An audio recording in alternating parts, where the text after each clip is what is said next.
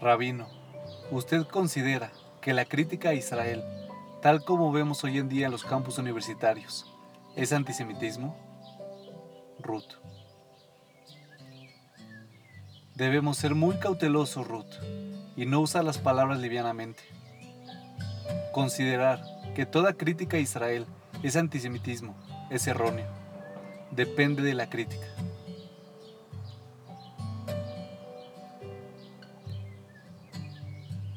Hay cinco tipos de críticas a Israel. Primero, está la crítica que recibe cualquier país, ya que ningún país es perfecto. Vivir con ese tipo de crítica es parte de la libertad democrática, e Israel es un país democrático. Segundo, está la crítica que proviene de ponerse del lado del más débil, con David y contra Goliat. En una época, Israel era asociado con David, la pequeña nación rodeada de grandes enemigos. Pero después de la victoria en la guerra de los seis días, esa imagen fue variando. Hoy Israel es visto como Goliat, los palestinos como David. Debemos vivir con eso, pero es mejor un Israel criticado pero fuerte y seguro que uno débil, vulnerable y con la simpatía de todos en el mundo. Tercero, está la crítica, que simplemente ignora los hechos, siendo la más significativa la acusación de que Israel es un obstáculo para la paz. De hecho, en los años 1920 y 1930, se trazaron varios planes para la partición de la tierra en dos estados, uno judío y el otro árabe, que fue aceptado por los judíos, pero rechazado por los árabes. En 1947, las Naciones Unidas pusieron a votación la partición. Nuevamente, los judíos aceptaron y los árabes no. David Ben Gurión reiteró el llamado a la paz como parte central de la Declaración de la Independencia en 1948. Los vecinos de Israel, Egipto, Jordania, Siria, el Líbano e Irak respondieron atacando en todos los frentes. El ofrecimiento fue reiterado en 1967, después de la Guerra de los Seis Días. La respuesta de la Liga Árabe Reunida, en Khartoum, en septiembre de ese año, fue la de las famosas frases, tres no, no a la paz, no a las negociaciones, no al reconocimiento del Estado de Israel.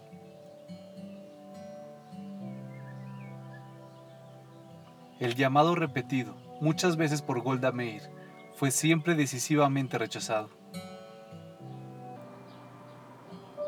El ofrecimiento más audaz fue hecho por Eud Barak. En 2001, ofrecía a los palestinos todo Gaza y el 97% de la franja occidental,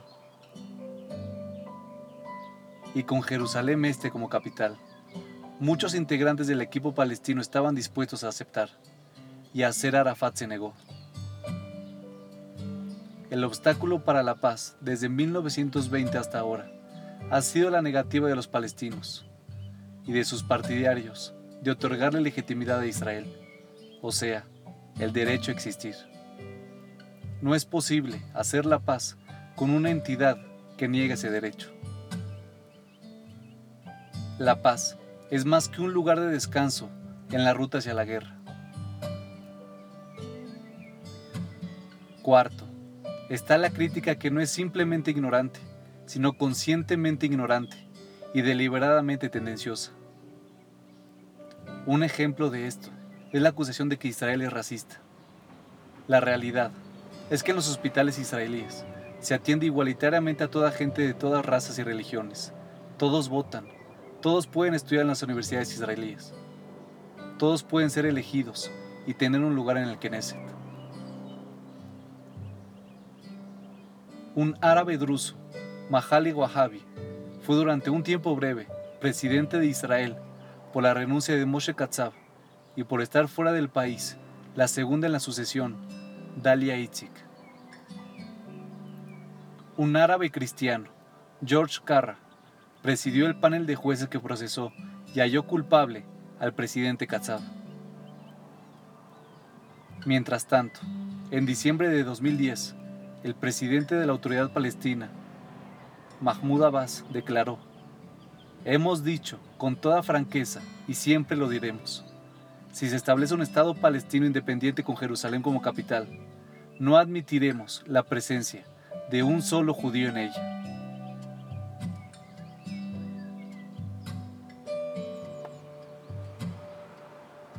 Quinto,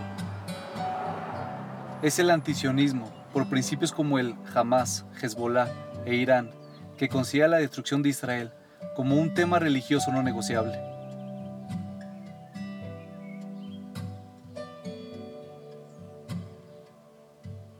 Esta es teología de la supresión como la practicada por la Iglesia durante muchos siglos y es antijudaísmo clásico.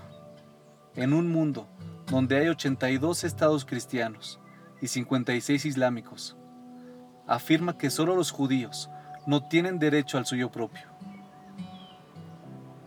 Entrelazados entre el 4 y el 5 están los mitos antisemitas clásicos, desde el libelo de sangre hasta los protocolos de los cebos de Sion.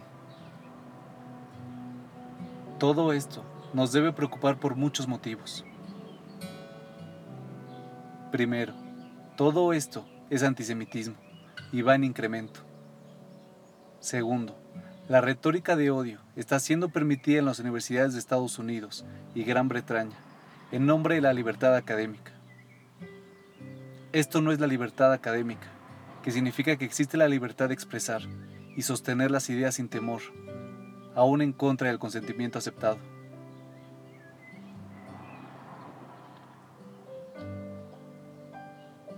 El impedimento de la intimidación hoy está siendo negado a los defensores de Israel. La libertad académica es la voluntad de permitir a todas las partes ser escuchadas respetuosamente. Obviamente, esto no está ocurriendo. La mejor descripción de la situación fue la de Julian Brenda en su famoso libro La traición de los intelectuales.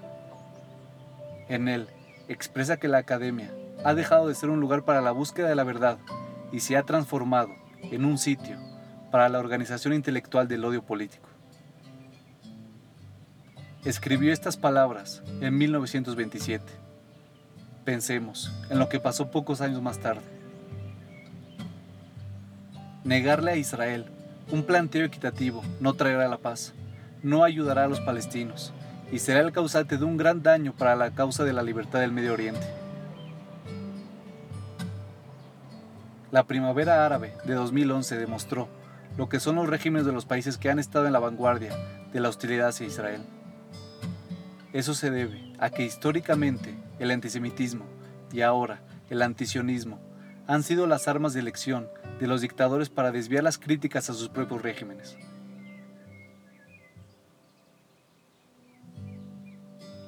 Podemos afirmar las consecuencias con una sola frase aquellos que deniegan la libertad de Israel nunca lograrán la propia.